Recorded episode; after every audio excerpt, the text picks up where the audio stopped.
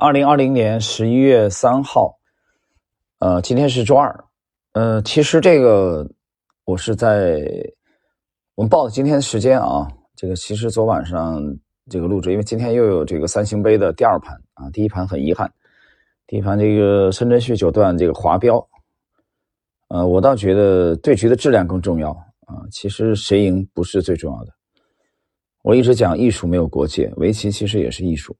好，我们看今天的内容。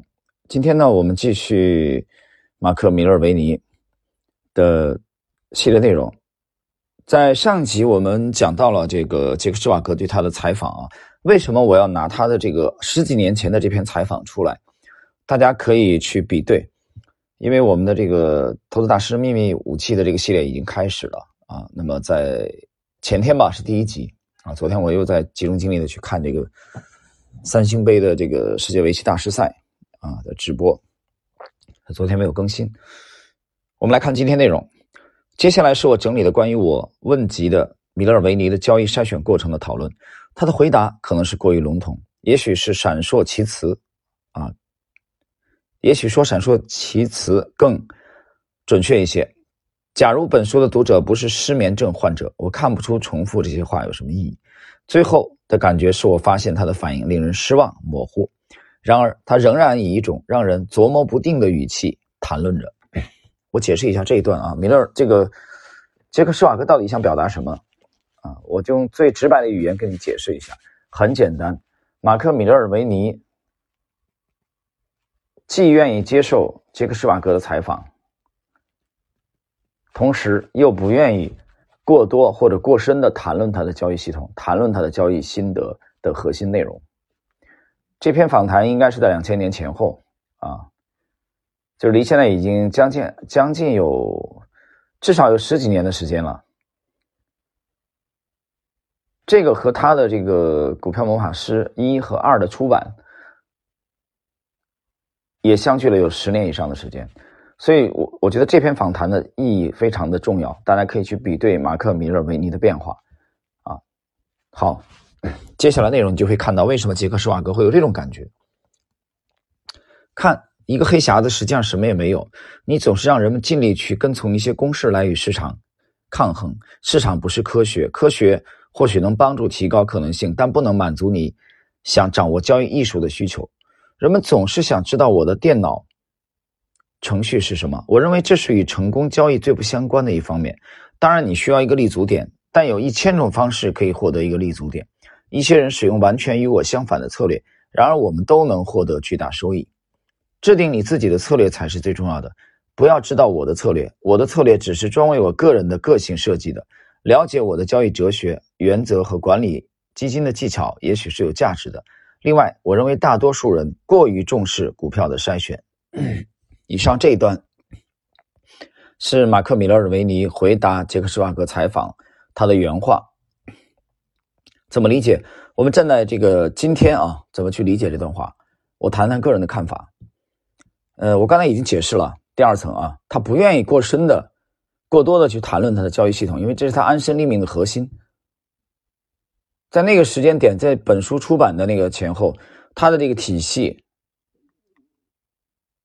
还没有特别的成熟，这第一。第二呢，他没有一个没有想明白，啊，让公众去知晓他。所以你看，马克·米勒维尼在他的这段话里边讲的很清楚，就是说交易是完全个性化的，我我适合我的不一定适合你。这个话说老实话，水分很大，啊，我们这我这么讲，并没有说对他啊不尊敬，因为你再看到十几年以后的马克·米勒维尼干的事儿，你就明白了。他当年的这番访谈实际上是打了很多的埋伏的，对吧？比如他的 C 帕，比如他的 VCP 啊，C 帕的实战的解读，我前天已经讲了第一讲。但是 C 帕和 VCP 最核心的内容，在后续我还会继续的去来通过实战角度去解读它，包括我会有具体的 A 股的案例，帮助大家去理解它。很多人读过《股票魔法师》一二三。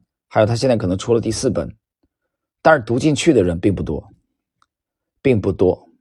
读的时候很激动啊，因为他的语言也很励志嘛，文笔很好啊。这这两本这这三本书都是畅销书，第三本和第四本国内应该是还没有这个中中文的这个翻译的版本，没有，国内目前没有。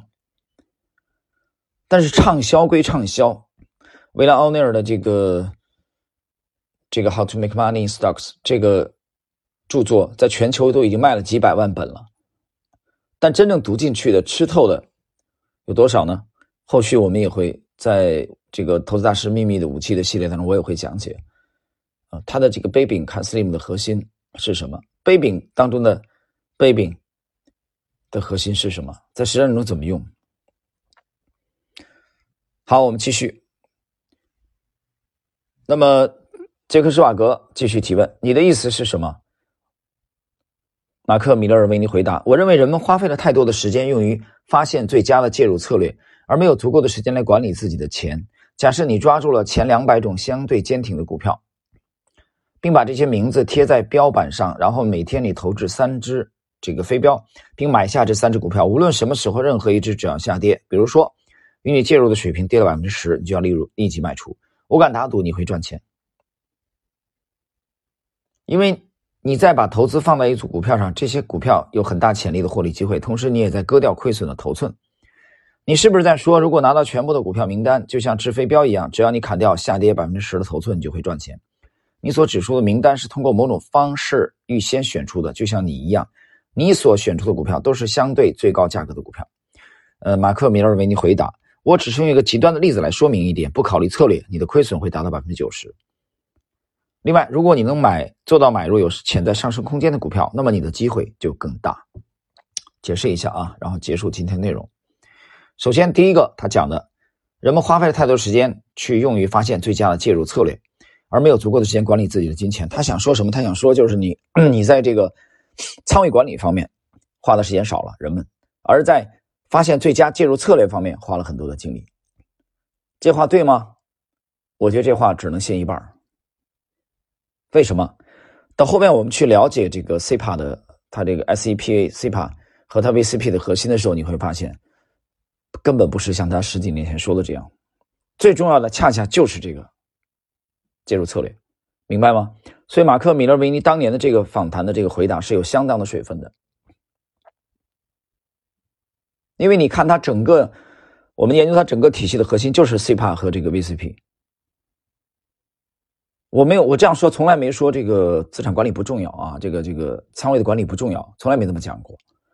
但你想过，你仓位管理再重要，你的介入的问题没解决，就作为一个趋势投资，你的择时没解决。你进入进去很快就止损了，进入一笔就止损了。你干了十次、六七次、七八次都是止损出来的。就算你的仓位管理再好，你的自信心可能就没了。你靠什么在这个行业继续安身立命呢？想过吗？所以当年是打了埋伏的，打了埋伏的啊！因为它整个体系里面最核心的就是介入策略。其实，这后边我们会继续讲啊。好了，时间关系，今天我们这个。这一集的内容啊，就到这里，简短一点，有利于大家这个 去消化内容。好，下集再交流。